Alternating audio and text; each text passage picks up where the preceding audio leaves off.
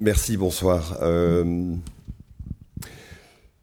euh, alors, je vais brièvement retracer peut-être l'origine de, cette exposition, essayer de la décrire dans ses grandes lignes. Je suppose que la plupart d'entre vous l'ont déjà découverte et euh, essayer de faire ressortir, en effet, parce que la conférence est intitulée Les enjeux d'une exposition, euh, les raisons euh, pour lesquelles cette, cette exposition a vu le jour. L'œuvre de Andy Warhol est, célébrissime. C'est sans doute l'un des artistes les plus connus dans la deuxième moitié du XXe siècle.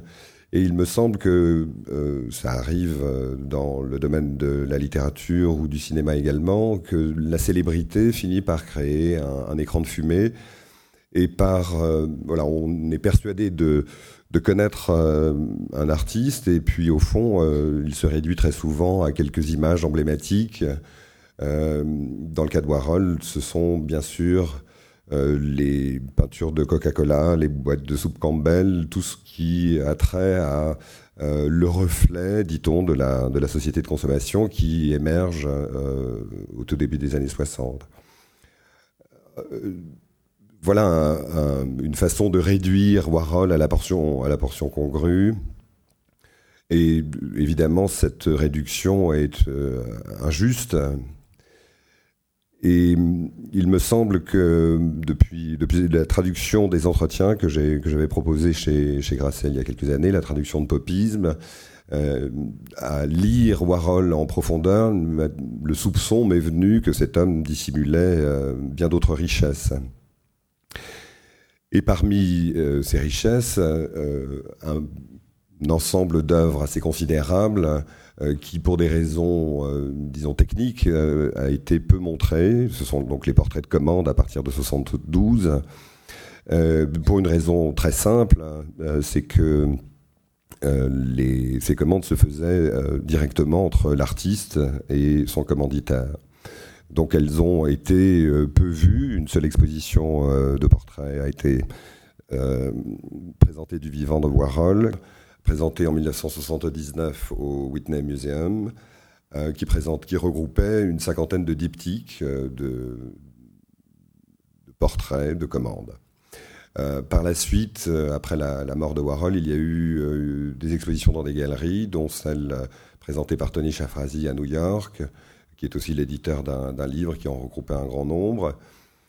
des expositions en Allemagne également, dans la galerie de Rafael Blanca. Et peu à peu, euh, on a vu en effet ces, portraits apparaître aussi sur le marché, dans les salles des ventes.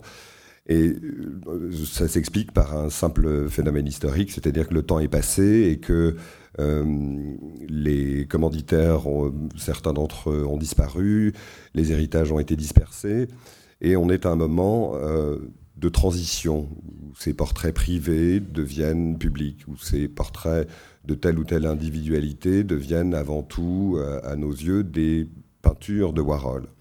Donc voilà le, départ, si vous voulez, de, cette exposition, réévaluer tout simplement un, un ensemble d'œuvres considérables, puisqu'on estime qu'entre 1972 et 1986, Warhol est mort euh, dans les premiers mois de 1987, il a peint un, millier de portraits, ce qui signifierait qu'il ait peint euh, un portrait par semaine, ce qui est évidemment considérable. Je reviendrai sur, euh, bien sûr sur la technique tout à l'heure et sur euh, la conscience, le, travail très consciencieux que faisait Warhol euh, sur ses portraits. Donc, à mon sens, une exposition doit avoir un fondement historique, c'est-à-dire qu'elle doit opérer la, un point sur l'histoire du regard. et c'est ce que j'espère avoir réussi à faire avec cette exposition.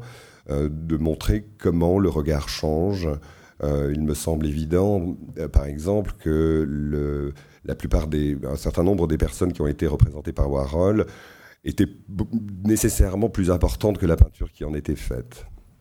Et la chronique s'épuise, les notoriétés s'amenuisent, et les, les, modèles, en quelque sorte, disparaissent ou en tout cas s'écartent du tableau. Et on est en mesure désormais de les, de les regarder en face, si j'ose dire.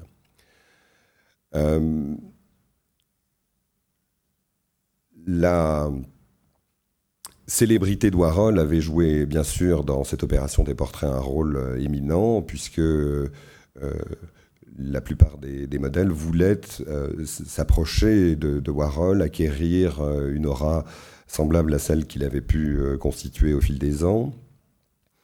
Et connu, moins connu ou totalement inconnu. Vous l'avez vu dans l'exposition, on a à la fois des, acteurs de cinéma que Warhol fréquentait puisqu'il était une célébrité parmi les célébrités, euh, mais aussi quantité de gens qui euh, n'avaient pas de titre à faire valoir pour être euh, représentés par lui. Donc l'histoire d'un regard, l'histoire d'un monde qui est passé dans une certaine mesure, et au-delà de, de, cet simple aspect euh, de la chronique, je crois que euh, on est peut-être mieux armé aujourd'hui aussi pour comprendre euh, l'œuvre d'un artiste qui a donné l'impression de se disperser, qui a été producteur de musique, éditeur de magazines, photographe, qui a écrit des livres, et peut-être on aura l'occasion de reparler de ces livres qui sont très importants pour comprendre la, portée de sa, de, sa pensée. Euh, l'œuvre d'un peintre, donc, euh, qui apparaît euh, aujourd'hui dans, je l'espère, dans toute sa profondeur et dans l'exigence, avec l'exigence d'un projet, me semble-t-il, sans précédent. Alors, il faut bien sûr mettre les choses au point à l'égard de la photographie qui s'est accaparée de la représentation du visage humain. Euh, que je sache, peu d'artistes, en tout cas dans l'environnement immédiat de Warhol, peu d'artistes se sont intéressés à représenter le visage humain euh, et se sont euh, donnés pour tâche d'élaborer un portrait du monde, un portrait de la société, puis un portrait du monde qui les entourait. je rappelle aussi que non seulement Warhol est l'un des rares portraitistes de son temps, mais qu'il est l'un des rares à avoir pratiquer l'autoportrait. Euh, l'exposition s'ouvre avec un autoportrait de 1948. Warhol a alors 20 ans. Euh, et c'est un portrait euh, qui a été peu montré, une première fois à Pittsburgh cette année-là, puis dans une exposition en 1989 à, New York, et il est montré ici pour la, pour la première fois en Europe. Euh, vous l'avez vu, ces autoportraits ponctuent l'œuvre de, Warhol jusqu'à la fin. Et bien sûr, euh, ce n'est pas, réductible à un simple exercice narcissique. C'est une façon euh, de mesurer son, propre regard pour Warhol, de comprendre les modifications qui affectent sa personne et de, mettre au point aussi sans doute un certain nombre de, nouvelles approches de lui-même et par là du, sujet. ça m'intéresse beaucoup euh, cette affaire d'autoportrait. Je cite euh, volontiers un des rares autoportraits euh, d'un artiste proche de Warhol, c'est Roy Lichtenstein, qui en 1978 a peint un autoportrait où il se représente par un miroir au-dessus d'un simple t-shirt. C'est une simple façon de, beauté en touche, d'éviter la, question, d'éviter la confrontation avec soi-même. Et j'y vois euh, le, signe euh, voilà, d'une volonté euh, assez largement partagée dans, les années 60, en tout cas aux États-Unis, d'éviter ce rapport à soi-même, d'éviter un enracinement de l'œuvre, non pas tant dans, un, dans le domaine biographique que dans une recherche ou dans une recherche de la, compréhension de l'identité. Euh, et cette notion d'identité, bien sûr, euh, je, pense avoir l'occasion d'y revenir euh, dans les minutes qui viennent, puisqu'elle est centrale hein, dans, le, propos de Warhol. Donc un artiste qui pratique l'autoportrait de façon très régulière, qui utilise la photographie, mais c'est très important, ne se contente évidemment pas d'une approche photographique de son sujet. Là, de nouveau, pour ceux d'entre vous qui ont vu euh, l'exposition, nous, présentons dans une vitrine un certain nombre de Polaroids, puisque Warhol a utilisé des images trouvées dans les années 60 et à partir de 1969 utilise le Polaroid Big Shot. Et ce sont des photographies qui, de façon très claire, n'ont aucune ambition artistique intrinsèque. Vous avez pu remarquer que la plupart d'entre elles sont même de qualité assez pauvre. Donc Warhol n'est pas quelqu'un qui cherche à euh, développer une œuvre de, de, photographe à part entière. Ce ne sera toujours pas le cas dans les années 80 quand il se baladera dans New York en permanence avec un petit Minox. Non pas que ces photos ne soient pas intéressantes, mais elles ne se constituent pas comme les éléments d'une œuvre. Ce qui nous amène à dire tout simplement que la photographie, qu'elle soit trouvée ou réalisée par ses soins, est un matériau, un matériau qui sera utilisé euh, dans les tableaux au même titre que la peinture elle-même. Alors le processus euh, technique, euh, je crois qu'il est toujours bon de, savoir comment ça marche, hein, de dissiper un malentendu très intéressant, puisque la plupart des spectateurs pensent que la sérigraphie est ce qui arrive en premier dans la chaîne technique que Warhol met en place. En réalité, bien sûr, si vous sérigraphiez une image avec une encre noire sur un tableau et que vous peignez après, l'image d'origine photographique va disparaître sous, la peinture. Donc ce qui se passe, c'est que Warhol euh, transfère une image photographique sur ce qu'on appelle en anglais un acétate, c'est-à-dire tout simplement un, plastique transparent, un typon, si vous voulez, utiliser un terme d'imprimerie. Euh, on en présente deux dans l'exposition qui sont conservés dans les archives de Pittsburgh et qui sont montrés non pas du tout comme des œuvres d'art mais comme des documents de travail mais qui me semblent vraiment très intéressants. Le premier, vous l'avez peut-être vu, c'est celui euh, d'un format relativement modeste euh, du visage de Debbie Harry. Euh, après avoir sélectionné euh, quatre euh, photographies qu'il fait transférer sur Typon, il en choisit une qu'il recadre. Et vous avez ce moment assez presque, presque tragique de la, de la décapitation du modèle. On doit bien appeler les choses par, par leur nom. Une fois qu'il a recadrer le modèle, ce, ce, typon, il l'agrandit au format du tableau, un format qui reste euh, pratiquement invariable. Il y a bien sûr quelques exceptions, notamment avec le portrait de Gunther Sachs et celui de Brigitte Bardot. Euh, la mesure habituelle, c'est 40 inches par 40, c'est-à-dire 101 cm,6 par 101,6 cm. Et sur ce deuxième typon, Warhol apporte des corrections. Vous avez vu aussi euh, ces traces de feutre rouge autour des petits boutons, euh, une façon de volonté de régler l'intensité lumineuse de telle ou telle partie du visage, autrement dit une volonté d'égaliser le visage, de le, de le, rendre aussi plat que possible, euh, ce qu'il a déjà pu obtenir par les séances de maquillage auxquelles il soumettait parfois ses modèles. Une fois à partir de ce typon, Warhol euh, l'utilisait pour deux choses, pour réaliser un écran sérigraphique. Euh, la lumière traverse donc ce typon euh, et vient heurter un tissu de soie émulsionné qui va, dont, les, parties exposées à la lumière vont durcir et ça va donc permettre de laisser passer l'encre en fonction des, contours de l'image. Et puis le typon va lui servir aussi à prendre ses repères sur la toile, euh, Warhol dispose du carbone sur une toile préparée en blanc, pose par-dessus euh, le typon et va tracer les contours du visage, les yeux, le nez, la bouche, euh, les cheveux, etc. Et c'est une fois, avec une grande liberté, que Warhol peint ce fantôme, ce qui n'est encore qu'un fantôme de visage. Et une fois que la peinture est sèche, va intervenir l'opération sérigraphique proprement dite, qui va en quelque sorte euh, cristalliser, qui va euh, donner une définition euh, au, visage qui va, qui va apparaître sur la toile. Ce moment alors, chaque étape de la chaîne technique me semble important et pourrait faire l'objet d'un commentaire beaucoup plus long. Emilia Filippo, dans le catalogue décrit par le menu les, nuances et les, euh, détails de ces opérations euh, qui sont tous très importants et qui tous participent euh, d'une pensée très ferme de la part de Warhol. Je suis très frappé de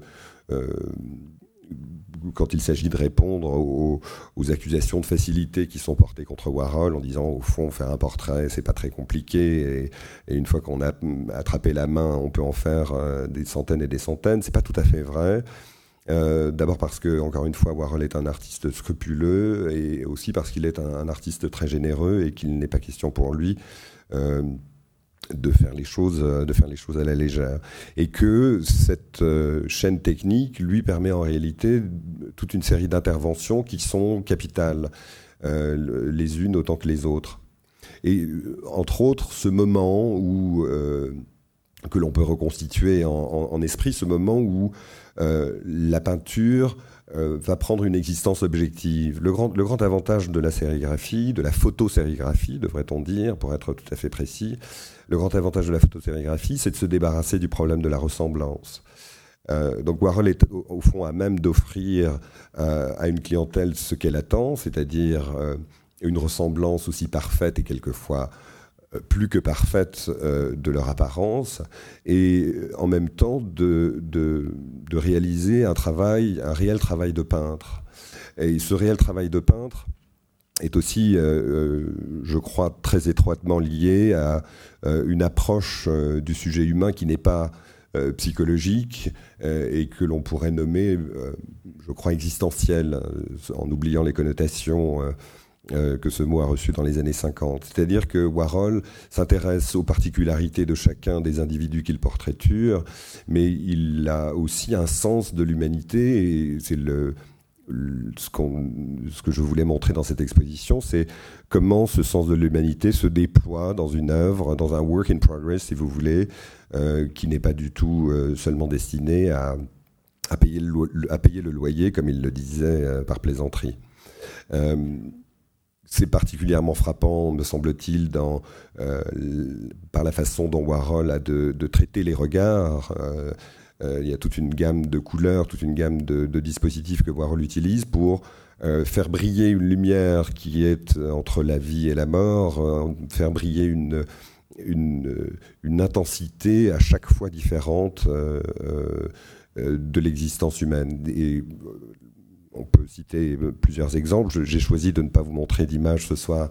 Ça me semblait normal puisque nous, nous avons l'exposition juste à côté il y a euh, des, des, façons de, de, saisir euh, quelque chose au plus près, euh, dans, dans, le détail pictural, dans la façon de, maquiller ces sujets par la peinture, soit de les traiter dans des aplats très, très stricts, avec des variations de couleurs imperceptibles. Et je cite volontiers le portrait de Kimiko Powers, qui me semble l'un des plus beaux réalisés par Warhol. Monsieur Powers avait commandé 25 panneaux euh, pour constituer le portrait de son épouse. Et c'est un, travail où l'on voit, euh, nous, nous, présentons dans l'exposition seulement cinq, panneaux, mais on voit bien comment les couleurs migrent d'un panneau à l'autre et comment, euh, c'est évidemment un aspect très important du, dispositif de Warhol, comment la répétition lui permet à la fois appuyer sur cette ressemblance acquise, de multiplier les variations et d'interroger euh, de façon différente en fonction des personnalités euh, cette notion euh, d'identité qui est centrale dans, dans son travail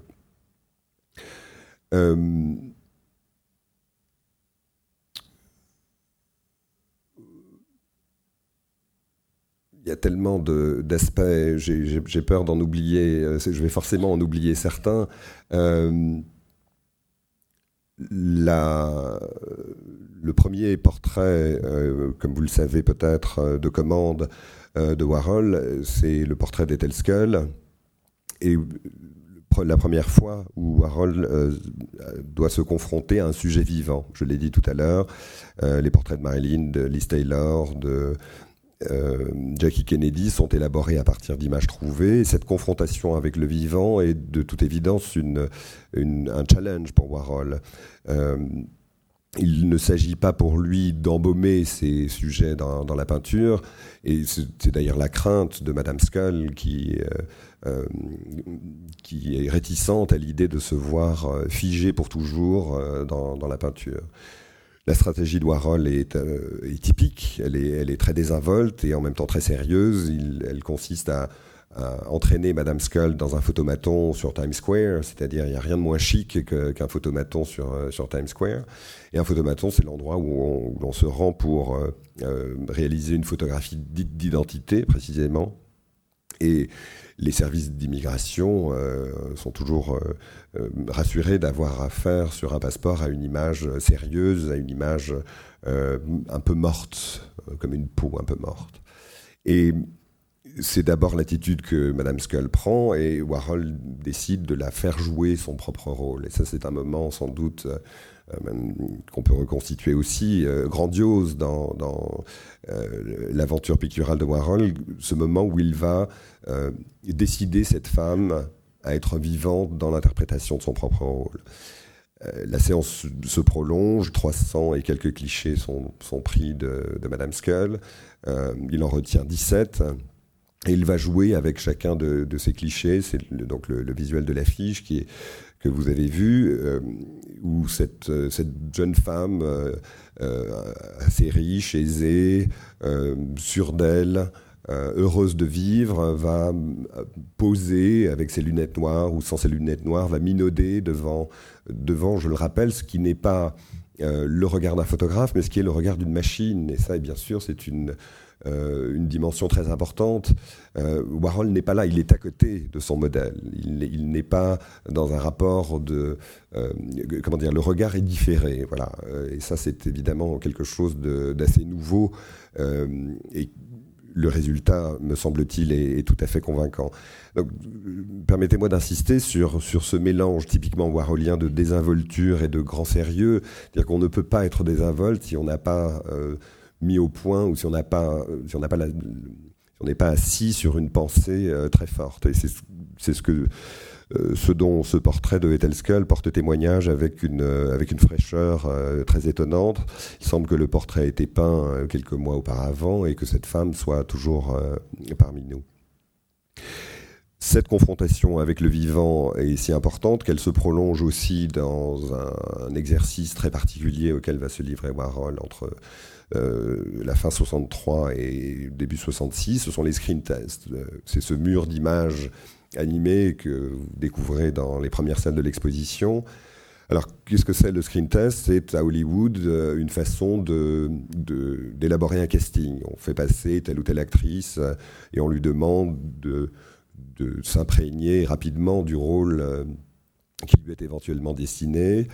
Euh, je vous recommande de taper Marilyn Monroe plus, plus euh, screen test sur euh, YouTube et vous verrez un des screen tests de, de, Marilyn Monroe qui est, qui est assez étonnant et que bien sûr Warhol n'a pas vu. En tout cas, c'est une pratique convenue à, Hollywood dont Warhol va s'approprier, que, Warhol va s'approprier, pardon.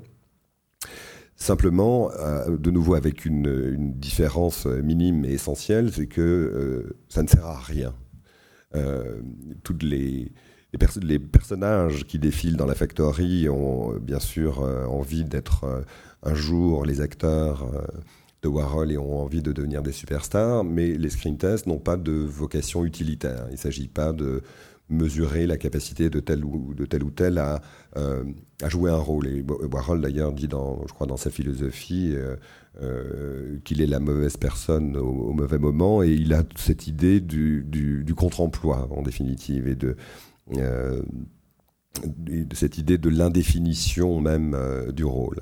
Donc ce sont des gens auxquels il demande de façon assez régulière de s'asseoir sur un tabouret dans un coin de l'atelier, un tabouret inconfortable. Il règle les éclairages, et cette étape des, éclairages est évidemment très importante et elle est particulièrement sensible euh, dans quelques-uns des portraits, des quelques 24 portraits que vous pouvez voir dans l'exposition. Et il leur demande, surprise, de ne rien faire. Et ne rien faire, comme euh, nous sommes quelques-uns à le savoir, c'est très très difficile de ne pas cligner des yeux, de, respirer à peine. Euh, et il est assez fréquent que Warhol, après avoir mis la caméra en marche, hein, s'éclipse. Et de nouveau, le sujet dans la position que nous avons décrite tout à l'heure euh, avec Ethel c'est-à-dire que euh, le regard de la machine prend le dessus sur toute détermination humaine. Il y a une confrontation qui est évidemment très brutale, et les témoins les témoignages nous enseignent qu'un certain nombre de personnes ont mal vécu cette expérience. Pourquoi? Tout simplement parce que ils attendent évidemment une gratification narcissique. Ils vont être filmés par Warhol, ils vont peut-être devenir des superstars. Et au lieu d'accompagner ou d'être la conscience derrière la caméra, Warhol disparaît. Euh, et donc, il n'y a plus de gratification narcissique possible. Il y a un sevrage assez brutal euh, qui fait que la plupart de ces sujets se sentent euh, assez mal à l'aise. Alors, certaines, comme Baby Jane Holzer par exemple, trouvent des trucs pour continuer à, à sourire et à rester vivante, mais d'autres sont pétrifiées, semble-t-il, contenues dans la durée de l'image. Et c'est ça, évidemment, qui est intéressant dans l'expérience des screen tests, c'est cette durée de l'image. Euh, le, les, screen tests sont tournés à la vitesse de 24 images par seconde et projetés à, de, à la vitesse de 16 images par seconde, c'est-à-dire la vitesse du muet. Et on a ce, ce c'est pas tout à fait du ralenti, c'est une sorte de coagulation de l'apparence euh, qui se produit devant nos yeux, euh, avec ces visages qui, nous regardent. Et bien sûr, euh, de nombreux auteurs ont fait une description phénoménologique des, screen tests. Nous regardons quelqu'un qui nous regarde, expérience tout à fait étrange. qui, est explicite dans le cinéma par, le, par les caractéristiques même du, cinéma et qui va sans nul doute se prolonger dans la conception que Warhol se fera du portrait peint par la suite. Donc l'image, euh, dure. Si l'image a une durée, il est évident qu'elle n'est pas seulement contenue dans ce que l'on appelle la surface, hein, et que euh, l'ambition de Warhol ne saurait être euh, limitée à cette question de la beauté et des apparences. Je crois qu'il y a quelque chose, une démarche beaucoup plus, profonde, beaucoup plus engagée de sa part un, examen de ce que nous sommes. Alors là, je reprends une expression euh, qui a l'air toute simple, qui est l'expression de Emile De Antonio. Emile De Antonio était un cinéaste d'avant-garde euh, qui était très proche d'un grand nombre d'artistes dans les années 60 à New York et fidèle à son habitude, Warhol lui demande un jour son avis sur deux bouteilles, deux versions de la même bouteille de Coca-Cola. La première version, qui n'est pas présentée dans l'exposition, offre des hachures, des couleurs de peinture. Autrement dit, elle est indexée sur euh, l'idée que l'on se fait de l'art ou l'idée que le public américain se fait de l'art, euh, un public euh, éveillé à l'art moderne par l'expressionnisme abstrait. La deuxième, peinture, c'est celle qui est présentée dans l'exposition, est au contraire, offre le, le portrait très dépouillé, portrait, entre parenthèses, trait pour trait, n'est-ce pas? Parce que c'est l'origine du mot portrait. Euh, d'une bouteille de Coca-Cola. La seule modification que Warhol se permette, c'est un changement d'échelle. Euh, et en effet, cette bouteille a à peu près la taille euh, d'un homme moyen. Et Warhol fait semblant d'hésiter, puisque tout ça est une comédie savamment orchestrée. Peut-être que je reviendrai sur le talent de comédien et de metteur en scène euh, de Warhol ou de metteur en scène de sa propre comédie. Euh, lui dit voilà, je ne sais pas très bien comment faire avec cette voix nasillarde que vous avez peut-être entendue sur euh, des documentaires. Dis-moi ce que je dois faire? Il sait très bien ce qu'il doit faire, mais il veut entendre malgré tout une confirmation euh, de la part d'Emilien D'Antonio qui lui dit écoute, ça on a déjà vu ça des centaines de fois, ta bouteille de coca avec les traces de peinture, on a compris, euh, c'est très bien, mais c'est pas ça qui est, qui est intéressant.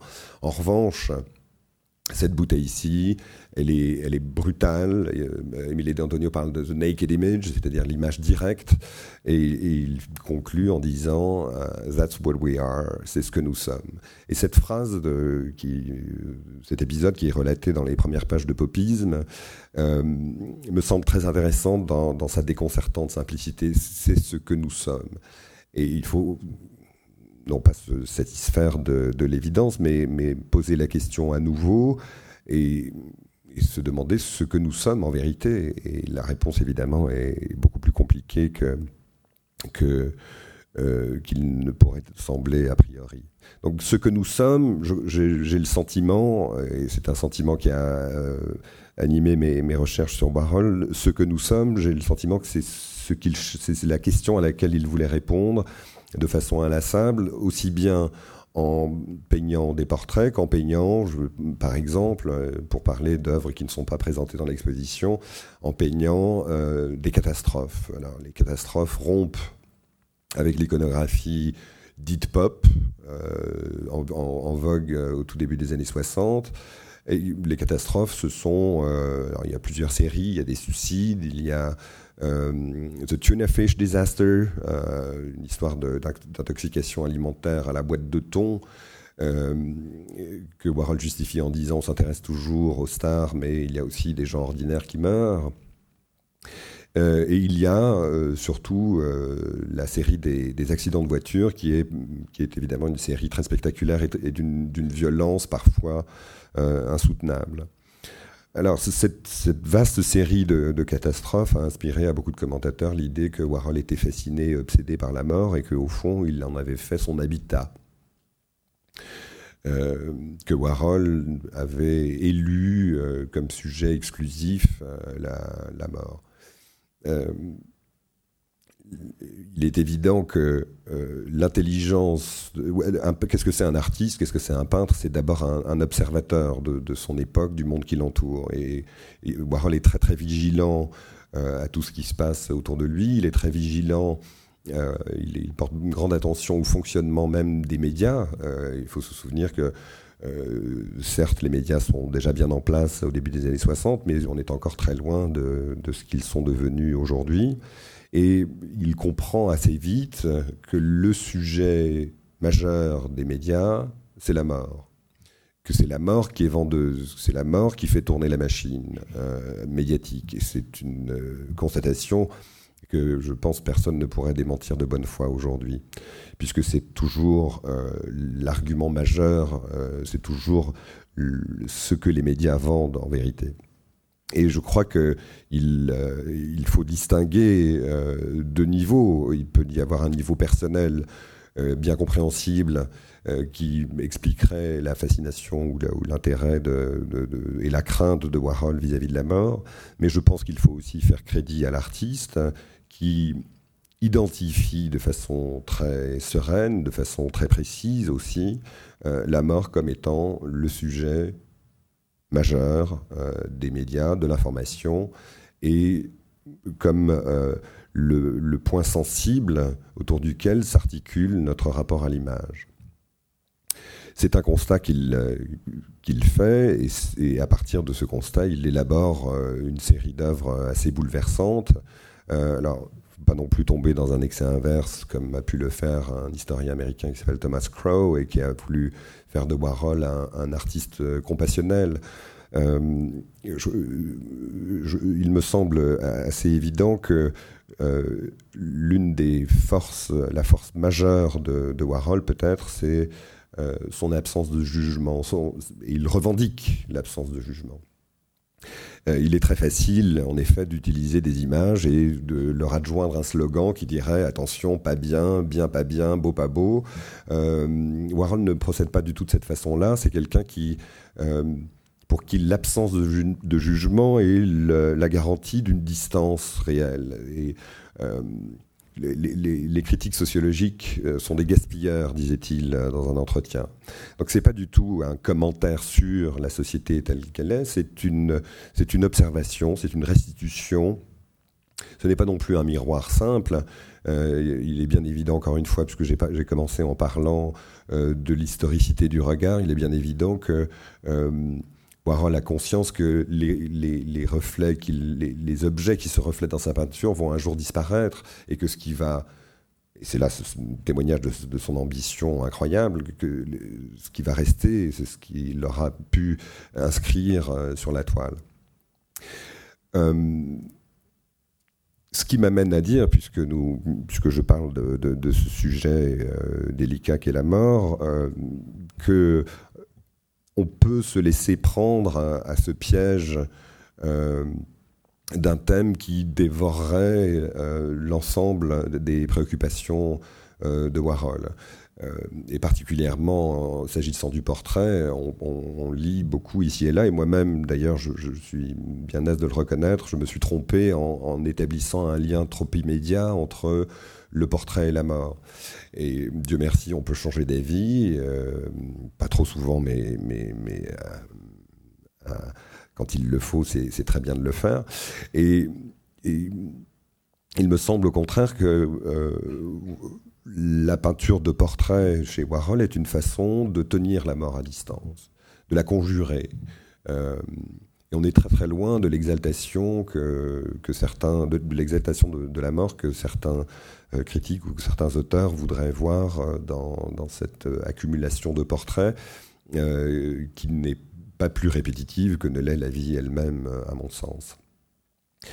Et on voit donc, je, reviens à Skull, je pourrais aussi parler des, portraits qui lui font face dans l'exposition, c'est-à-dire celui de Happy, la bien nommée Happy Rockefeller, euh, ou de Madame Dominique de Ménil, qui sont elles-mêmes euh, toutes les deux des femmes, des femmes heureuse, réjouissante.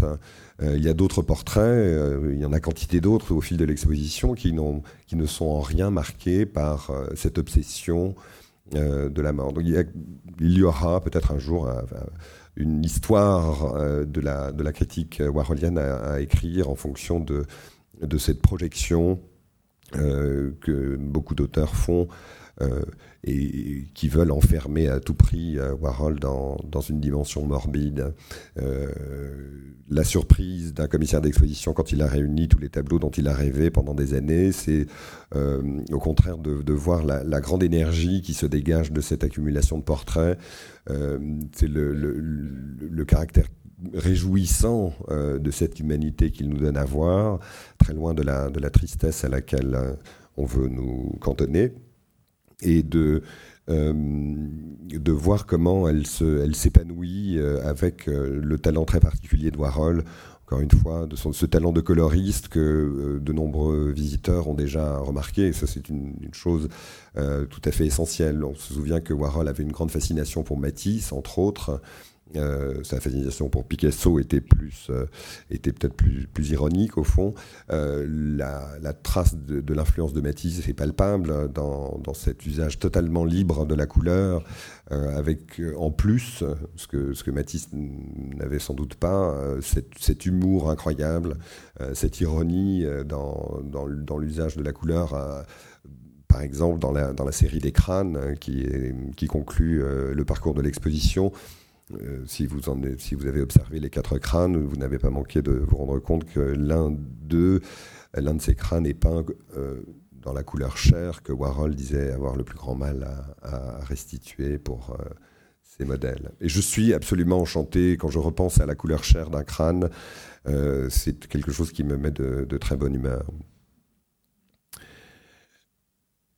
Et puisque nous sommes, euh, que le temps passe et que je, souhaiterais pouvoir répondre aux questions tout à l'heure si vous en avez, euh, je, voudrais, euh, sinon m'expliquer, en tout cas donner quelques indications supplémentaires sur précisément cette, disons les deux dernières salles de l'exposition. La quatorzième intitulée Génération et la quinzième intitulée La dernière scène. Alors le dans les deux dernières années de sa vie, le premier marchand euh, de, Warhol, Alexandre Iolas, euh, de nationalité grecque, euh, qui a ouvert des galeries à travers le monde, suggère à Warhol de, travailler à partir de la dernière scène de Léonard de Vinci. La dernière scène, c'est un des rares sujets narratifs d'une iconostase placée au-dessus de la porte royale. iconostase toute neuve euh, que Warhol avait en face de lui pendant les, services religieux dans l'église St. John Chrysostom euh, Catholic Byzantine Church de, Pittsburgh et qui, euh, je, crois, a eu une influence déterminante sur sa perception et sur sa conception de, de l'image. donc c'est une image d'autant plus familière que la, un auteur a, les archivistes ont identifié une reproduction de la dernière scène de Léonard de Vinci dans le livre de prière de Madame Julia Warola, euh, la mère de l'artiste avec laquelle il a vécu euh, pendant plus de 20 ans. Donc c'est une, c'est une image familière. La sollicitation d'Alexandre Galas arrive au bon moment euh, et Warhol va créer une, des séries, une de ses séries les plus extraordinaires sans doute.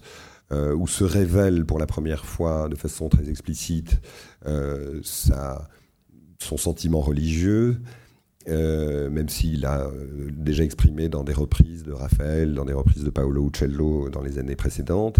Mais le travail qu'il accomplit avec la, dernière scène de Léonard de Vinci est tout à fait exceptionnel. On en a encore, je crois, aujourd'hui qu'une idée assez réduite. Euh, il y a des œuvres monumentales, dont celles que nous présentons ici, qui, sont bien connues. Il y a toute une série de peintures et de dessins plus modestes, où Warhol fait un véritable travail d'exégète, une lecture très approfondie, me semble-t-il, euh, d'un certain nombre de thèmes euh, qui sont contenus dans la dernière scène de Léonard. Et c'est aussi, au-delà de, de l'exégèse warholienne, c'est aussi un travail d'appropriation euh, à la fois du grand art, sans doute, mais surtout, me semble-t-il, un travail d'appropriation de la figure euh, du Christ tel que Léonard euh, l'a transmise et telle qu'elle s'est au fond imposée, de la même façon que Warhol a imposé le, visage de Marilyn. Euh, toute chose étant égale par ailleurs, Léonard de Vinci a imposé le visage, le visage du Christ.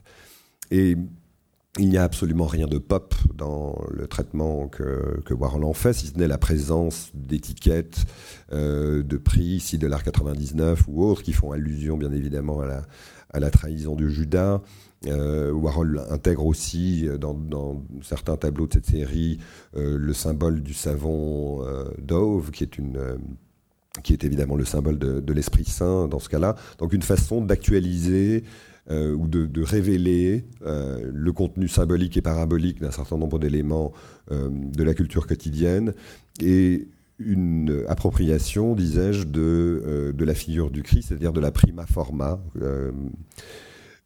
pour, parler, pour parler comme les théologiens, euh, de cette euh, incarnation du Fils de Dieu qui rend possible en effet euh, la représentation du visage humain pour dépasser, dépassant ainsi l'interdit vétérotestamentaire. Cet aspect des, choses me semble, c'est l'objet de, mon livre, dont vous avez toujours, je suis désolé, c'était pas prévu la couverture derrière moi, euh, c'est un élément essentiel. Et dans le alors un, commissaire d'exposition ou un historien de l'art euh, doit se garder de, rien inventer et je n'ai rien inventé bien entendu, mais la place de cette peinture à la fin du parcours de l'exposition dans mon esprit était une façon de d'inviter le spectateur à revisiter tout ce qu'il avait vu jusque-là, c'est-à-dire de revisiter euh, non seulement les portraits, de revisiter euh, aussi les œuvres des années 60, comme la bouteille de Coca-Cola que nous présentons au rez-de-chaussée, et d'avoir une nouvelle approche, euh, peut-être, de la chaise électrique, qui, fait, qui est évidemment une des œuvres emblématiques de Warhol dans les années 60. Alors la chaise électrique, pour c'est un, très bon exemple, je crois, pour essayer de faire comprendre à, la fois la sincérité de Warhol et son, intelligence exceptionnelle. La, chaise électrique, c'est, et plus, j'y pense et plus j'en suis certain, euh, un équivalent, un, analogon de du crucifix. Le crucifix, la croix, était l'instrument de mort de l'Empire romain. Euh, instrument peu efficace d'ailleurs, mais dont, le, dans la dimension symbolique euh, s'est imposé dans les siècles. De la même façon, la chaise électrique est une façon prophylactique d'administrer la mort euh, qui se veut très efficace, qui se veut aussi peu douloureuse que possible, disent-ils, et qui a fini par, euh, par devenir, elle aussi, un symbole d'un certain état du monde, d'une certaine conception euh, des rapports sociaux, et qui, alors, s'il est vrai que la chaise électrique est un équivalent du crucifix, alors elle n'est pas simplement à envisager comme un instrument de mort, mais à envisager aussi, euh, elle est à, envisager aussi comme le symbole d'une possible résurrection. Cette notion de résurrection qui est évidemment présente dans les quatre crânes qui sont présentés en face de, la dernière scène, et on a affaire à une vanité, le profil euh, l'ombre portée du crâne dessine euh, le profil d'un nouveau-né et j'adore l'usage, la, la capacité de Warhol à utiliser des dispositifs aussi naïfs, avec un tel, avec un tel pouvoir de conviction, avec une telle force, euh, avec une telle simplicité, ça me semble, si vous me permettez l'expression, tout simplement miraculeux. Donc voilà, j'ai évoqué peut-être un peu euh, dans le désordre un certain nombre des, raisons pour, euh, pour lesquelles euh, des, enjeux que cette exposition peut réveiller. Alors, pour me résumer, certainement du point de vue de la stricte histoire de l'art, j'espère que cette exposition accomplit son travail et permettra de porter un regard différent sur l'œuvre d'Andy Warhol et, et j'appelle de mes voeux d'autres d'autres recherches qui nous feront, euh, je n'en doute pas dans les années qui viennent, découvrir de nouveaux aspects de l'œuvre de Warhol. Et puis, d'un point de vue, euh, disons, plus contemporain, euh, ce que Warhol a été, ce qu'il a fait, le, projet qui a été le sien, sa capacité de résistance à toutes les usures médiatiques qu'il a dû affronter et qu'il a parfois manipulé avec un, talent sans pareil.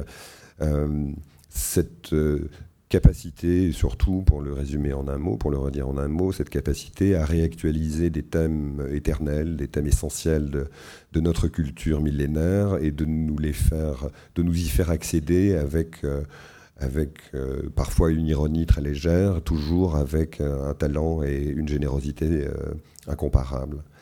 Je vous remercie et je serai ravi bien sûr de répondre à vos questions.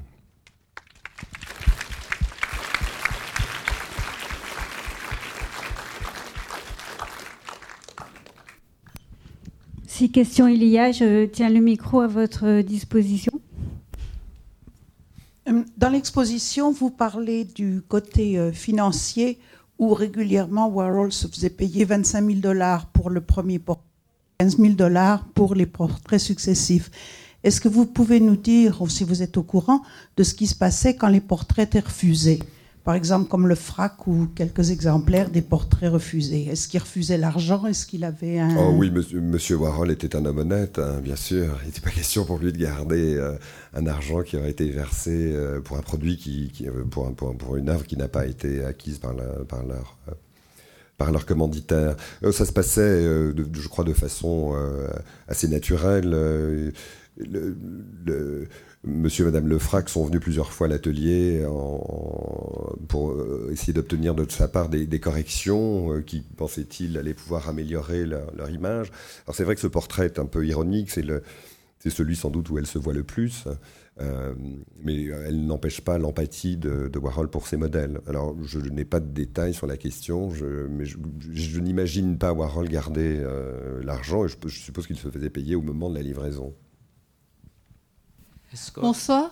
J'ai été très touchée par euh, la toile qui parlait de. Enfin, c'était le portrait de hum, Michel Basquiat. Jean-Michel, oui. Oui, donc euh, je n'ai peut-être pas bien compris, mais il me semblait que le profil de Michel Basquiat est un profil de milieu. Il est sorti d'un milieu pauvre, il est dans la drogue. Et donc, euh, Andy Warhol l'a peint sur euh, du cuivre oxydé à l'urine. Oui. J'aimerais euh, avoir un peu d'explication à ce sujet, s'il vous plaît. oui, Jean-Michel Basquiat. alors il faut aussi que je on va pas corriger toutes les légendes ce soir, hein, mais enfin, Jean-Michel Basquiat en réalité est issu d'un milieu des classes moyennes, pas du tout, il pas du tout, n'est pas du tout extrait, pas du tout extrait des bas-fonds de New York. il appartient, son père était comptable. Et il, a, euh, il était en rupture familiale et, s'est retrouvé à la rue assez tôt. Euh, il a commencé à, dessiner dans la rue. Il est devenu un de, ses premiers artistes, graffiti artistes, euh, pour lesquels le, monde de l'art a manifesté assez rapidement un intérêt soutenu. Et ce qui fait que, en effet, Jean-Michel Basquiat, parmi d'autres, est passé des jardins malfamés de Washington Square à, une célébrité euh, assez grande. Et les deux hommes se sont rencontrés assez vite, ont collaboré ensemble à une série de peintures. et nul doute que Warhol n'est une fascination érotique pour Jean-Michel Basquiat, et c'est sans doute l'explication que l'on peut donner pour cet hommage en effet paradoxal où Warhol a réutilisé une technique qu'il avait mise en place pour une série d'œuvres dites abstraites, hein, qui sont les oxidation paintings, où il avait utilisé une peinture au cuivre qui s'oxyde sous l'effet de l'urine. Et c'est, si je ne me trompe, le seul portrait qu'il ait réalisé. Euh, enfin, il y a aussi, si on veut, le portrait de Philippe Johnson, de, pardon, de Philippe qui est, qui est euh, quelques salles plus loin, euh, qui est réalisé avec la même technique. Monsieur. Bonsoir. Est-ce qu'il y a eu contact entre Picasso et lui? Paloma je, reproduis la blague de, Warhol lui-même, qui, euh, qui évidemment, comme je l'ai dit tout à l'heure, était fasciné par la figure de Picasso, qui est le génie du, siècle. Euh, il dit à un moment, j'aimerais produire plus de... il, invente des chiffres absolument invraisemblables, bien sûr, en disant, euh, j'aimerais peindre comme Picasso 1000 tableaux par jour. si je ne me trompe. bien sûr, c'est une plaisanterie, mais il a une fascination pour pour, euh, pour Picasso, pour son énergie, pour sa, sans doute aussi pour la désinvolture. La désinvolture chez Picasso est quelque chose d'absolument magnifique. Euh, et encore une fois, Picasso est un très bon exemple euh, qui nous enseigne que la désinvolture n'est pas incompatible avec le sérieux le plus profond. donc, il a envie de voir Picasso. ma mémoire me fait défaut, mais il en parle dans Popisme en disant euh, quand il est à Paris pour une exposition à la galerie Sanaben en disant Tu crois que si, euh, Picasso nous voyait dans la rue, il nous reconnaîtrait? Choses comme ça. Et puis finalement, il fait la connaissance de, Paloma, sa fille, euh, qui va apparaître dans, un grand nombre d'émissions de, télévision, qui va conduire des interviews avec lui et qui va, voilà, qui va être son seul lien tangible à Picasso. En dehors de ça, esthétiquement, je crois que ce serait peine perdue de, de chercher des liens très, très étroits entre les deux hommes.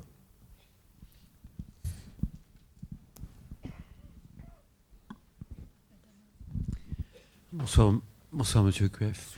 Euh, je serais intéressé pour savoir euh, le lien avec, euh, enfin l'inspiration que Andy Warhol a trouvé avec Matisse. Bah, ça se traduit par exemple dans les maquettes hein, pour la pochette du disque de Mick Jagger que vous avez au premier étage. où tout simplement Warhol utilise les acétates dont j'ai parlé, c'est-à-dire ces typons transparents, les superpose, les fait jouer avec des papiers découpés. Vous avez vu ces papiers découpés, euh, euh, sans doute découpés à la main, euh, que, Warhol utilise pour faire différentes tentatives ou différents essais pour arriver au résultat le plus convaincant possible. comme je l'ai dit tout à l'heure, je ne suis pas du tout un spécialiste de Matisse moi-même, mais il me semble que Matisse, en tant que fauve, est l'un de ceux qui ont libéré la couleur de sa vocation descriptive et que euh, Warhol a, poussé ça, je crois, très loin, surtout dans les portraits. Et c'est sans doute pour ça qu'on découvre euh, dans cette exposition ici l'incroyable talent de coloriste de, Warhol, où euh, sauf le rouge à lèvres, toutes les autres couleurs ne cessent de, migrer d'un panneau à l'autre avec une avec une liberté, avec une ironie parfois euh, tout, à fait, tout à fait palpable. Et je pense que c'est. Alors, Warhol a étudié euh, à, Carnegie Tech, non pas dans le but de devenir un artiste, mais dans le but de devenir un illustrateur euh, commercial, dans le but de devenir un technicien de l'image. Ça ne l'a pas empêché euh, d'être un observateur très scrupuleux de l'art moderne, et il est resté toute sa vie un, observateur très, scrupuleux euh, de la scène contemporaine new-yorkaise, entre autres. Et euh, l'influence, si, au total, si les historiens citent toujours l'influence de Ben Chan, qui était un, peintre et photographe américain très intéressant qu'on connaît assez mal en France, l'influence de Paul Klee, l'influence de Jean Cocteau euh, ou d'autres encore dont, le, les noms m'échappent, mais il me semble que euh, à la fin de la journée, comme disent les Anglais, c'est l'influence de Matisse qui est peut-être la plus, la plus rémanente, la plus, la plus insistante. et la joie de vivre, n'est-ce pas?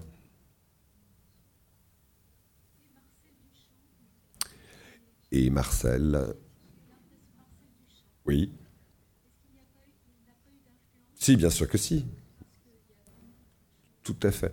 Alors, ce qui, m'intéresse dans, le rapport de Warhol à Duchamp, c'est bien sûr, il y a des, résonances iconographiques, la, Joconde, euh, euh, les, ombres, euh, il y a quantité de choses, et je pense que là aussi, c'est une exposition qui. Peut-être qu'on doit voir le jour, je crois qu'elle est déjà en préparation, sur l'influence ou les, les, rapports entre. Eros, c'est la vie.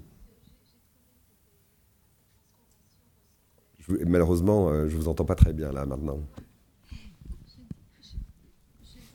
J'ai pensé, j'ai pensé à, Marcel Duchamp quand j'ai vu certaines, euh, certaines influences. Je, oui, bien sûr. si je les ai. Si, si, tout à fait, bien sûr. J'avais raison. Mais si, vous avez tout à fait raison. Non, non, mais je m'emploie à vous montrer que vous avez raison. Euh, en particulier, puisque vous citez Eros, c'est la vie, ou, et, et Eau de Voilette, où Marcel Duchamp, c'est très souvent représenté en travesti. Andy Warhol également. Le, le, travesti est une figure centrale de la culture underground dans les années 50-60 à New York.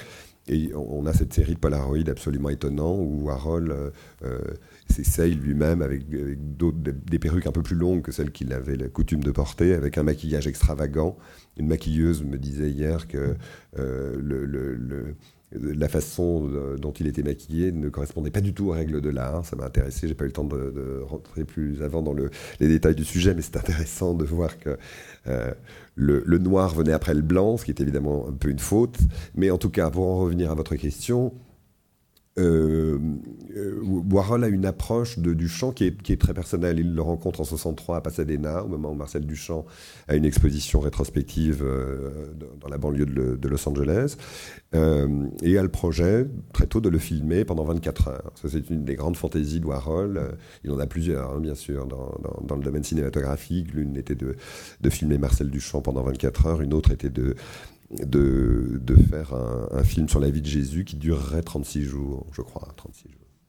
Euh, donc il a une euh, Duchamp est une influence, c'est le dandy Duchamp qui fascine le dandy Warhol, euh, alors que pour d'autres artistes américains comme Robert Rauschenberg ou John Cage ou Jasper Jones, c'est le Duchamp de l'objet qui, qui, les fascine. Et ça, c'est une j'ai pas le temps là, mais je pourrais. ça me semble être un, point très important de, de l'histoire euh, euh, américaine dans, entre les années 50 et 60. C'est-à-dire que Warhol a une approche, me semble-t-il, quasi littéraire du, phénomène du chant. par opposition à une approche plus théoricienne et, un peu scolaire, je vais me faire insulter si je dis ça, qui est celle de John Cage. Mais je l'ai dit quand même. Quand on se quand... Vous dites dans votre livre, euh, bonsoir, vous dites dans votre livre Ange de la mémoire et peintre de la vie moderne, dont l'art entretient des rapports plus étroits avec la tradition byzantine. C'est assez extraordinaire quand même, non? Oui, ça vous choque? Non, ça, ça m'emballe. Ça, ça, pardon? Ça m'emballe. Ça vous emballe? Ah bah écoutez, nous sommes deux, alors c'est formidable, si vous voulez que je vous dise. Je suis, je suis ravi. Non, mais je suis très sérieux quand je dis ça, bien sûr. Euh, euh, voilà un élément euh, crucial, et j'espère que l'exposition est, portée par ça et qu'elle peut porter à son tour cette idée-là, c'est qu'on a trop souvent l'habitude, dans les cercles de l'art moderne et contemporain, d'imaginer que L'histoire commence en 1860 et quelques et qu'elle traîne ses pieds jusqu'à nous maintenant. Et donc finalement, de, de, de, lire les œuvres d'art dans un laps de temps très étroit. Moi, je pense qu'un vrai artiste, un, véritable écrivain, c'est plus délicat pour les, pour les cinéastes évidemment pour les raisons qu'on peut imaginer, mais qu'un véritable artiste un un, horizon historique beaucoup plus large. Et euh, je n'ai pas de preuves à vous donner, je n'ai pas ces billets d'entrée au Metropolitan Museum de, New York, mais il est évident que Warhol avait une fréquentation euh, très régulière de, de, l'art de toutes les époques. Il avait euh, en effet connaissance de, de, des choses qui pouvaient l'intéresser. Je pense que je ne suis pas le seul, ni le premier certainement, à, mettre en rapport les portraits de Warhol avec ceux du Fayoum, par exemple. Ça me semble tout à fait déterminant. Alors, Reste la question de l'usage qu'on peut en avoir, mais je crois que c'est très important de le mentionner, de se rendre compte que Warhol n'est pas confiné dans un espace étroit, étriqué, mesquin, euh, décourageant. je vais vous donner mon sentiment personnel si, je, si vous me permettez. Voilà, l'histoire de l'art moderne meurt d'être embaumée dans des limites étroites. Ça n'a pas de sens. Aucun artiste, aucun grand artiste n'a jamais n'a jamais pu penser une œuvre dans des limites aussi, aussi étroites. Et, et, de la même façon, je, je, fais crédit à Warhol d'avoir été un, un lecteur attentif euh, et, ironique en même temps et joueur de, des évangiles. C'est pour moi une, une, évidence. Et c'est vrai que ça pouvait être difficile de parler de, du Nouveau Testament euh, euh, dans les bars, au Cédar Bar en 1960, mais ça, ça, le devient avec la distance. C'était plus facile pour lui en 1985-86. Euh, mais ce sont des, c'est ça qui instruit un artiste, tout autant que l'écume du temps. Et... Mais vous, vous, vous, pouviez me faire plus plaisir. Euh, si on ne devait retenir qu'une chose, enfin conserver qu'une chose d'Andy Warhol, qu'est-ce que ce serait? Ça, c'est une question très difficile. Je ne sais pas, j'ai pas demandé si j'avais droit à un joker ce soir. Ou... je l'utilise maintenant. Oui, pour l'exposition. Et je voudrais revenir sur euh, une partie de, des portraits de 75 sur euh, Ladies and Gentlemen, sur euh, l'exposition, la fascination qu'il avait pour les travestis. Et hum, lui qui était presque albinos avec sa peau blanche qui se travestissait, a, traité ce sujet en, donc dans cette exposition Ladies and Gentlemen et une autre qui s'appelle Torses que j'ai vue une à New York. s'appelait pardon Torses qui était oui, uniquement des, torses.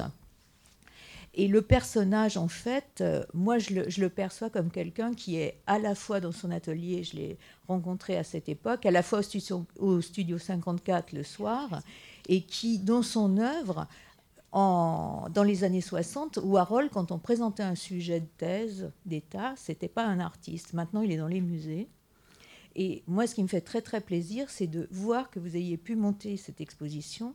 Hélas, euh, avec plein plein de, portraits comme ceux de Mick Jagger ou de Saint-Laurent ou tout ça qui n'ont pas pu être euh, tous là. Et l'exposition sur les sont, ceux de Mick sont là. Il y en a deux, oui. Oui, il y en a quatre. Avec les... Avec les maquettes. Les maquettes.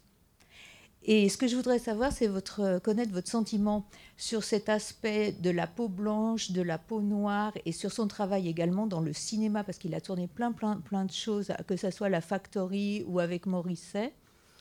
Et j'aimerais connaître votre approche de ça.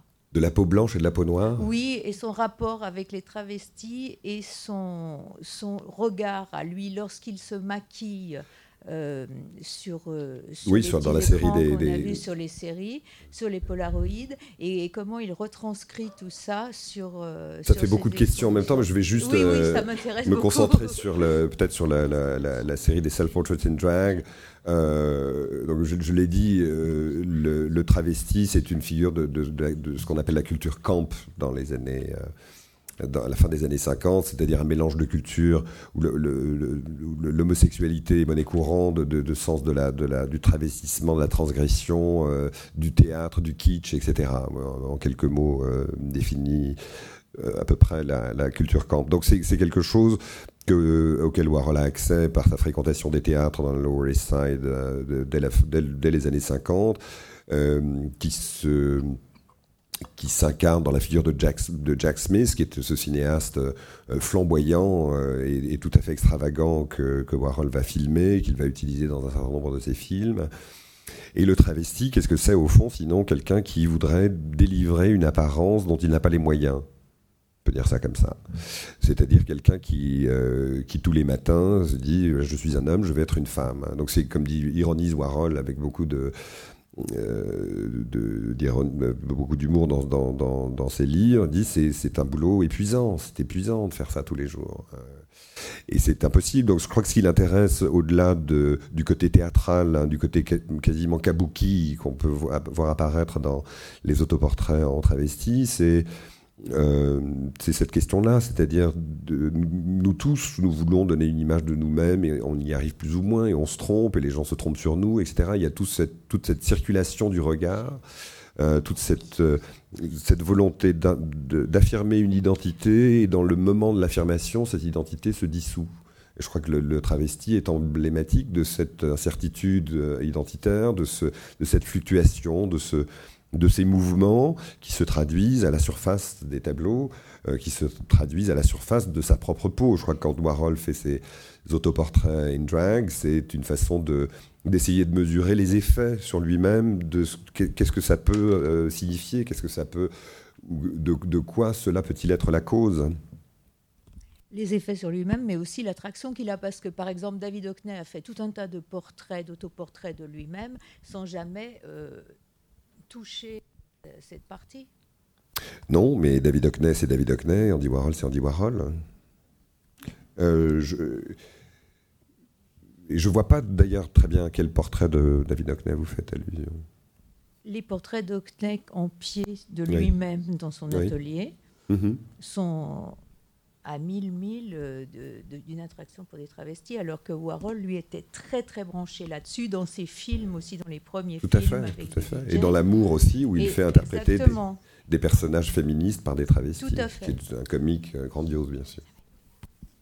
Baby Jane aussi, il C'est une vraie femme, Baby Jane. je vous en il a maintes et maintes fois travesti en homme. Dans, dans, dans, les petits films. Oui, oui, oui, oui. oui. Merci beaucoup. Moi, j'aimerais continuer après à parler de ça. Merci beaucoup. Merci à vous, euh, Elisabeth. Merci.